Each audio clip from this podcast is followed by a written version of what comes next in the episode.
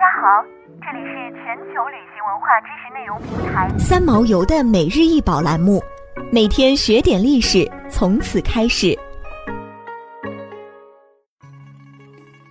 每天学点历史，从每日一宝开始。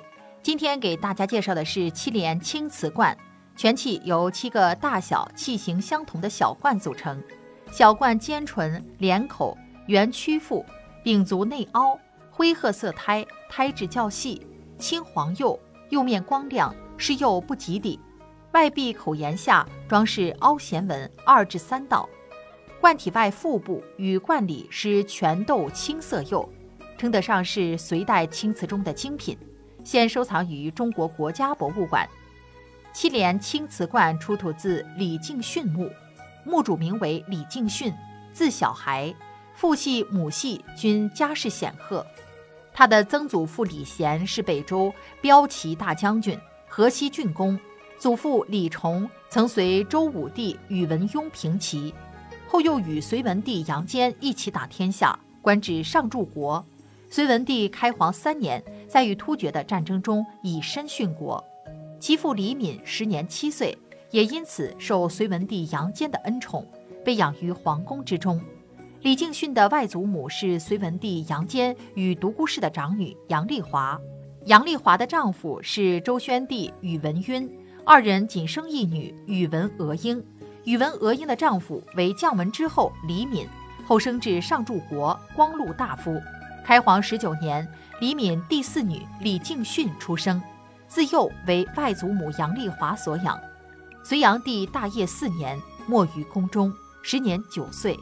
杨丽华十分悲痛，以厚礼葬之。一九五七年，在西安城西发现了保存最完整、等级规格最高的隋代墓葬——李敬训墓。七连青瓷罐的内一外六形状。推测也是一件代表墓主人身份的器物，中心的小罐可能代表的就是墓主本人，而外圈的六个罐子代表的则是服侍小女孩的奴仆。六个罐子共同簇拥着一个罐子，说明了小女孩生前被众星捧月的宠爱。在讲究含蓄中庸的古代，古人以物喻人的事例比比皆是。另外，罐数量为七。这一点正好对应着北斗七星的星宿特征。对于古人来说，天上的星斗以北斗七星为尊，北斗七星所代表的正是极乐世界。瓷器有着悠久的历史，结实耐用。隋朝时期的瓷器工艺早已超出了实用的要求，转而追求艺术价值。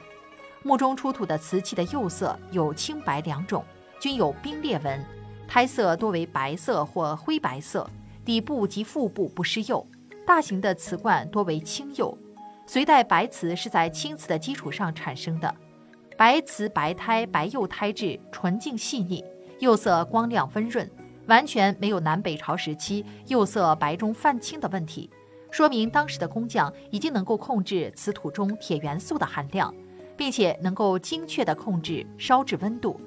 隋代白瓷的产生揭开南青北白的中国瓷业序幕。为以后中华瓷业的发展打下了坚实的基础。想要鉴赏国宝高清大图，欢迎下载三毛游 App，更多宝贝等着您。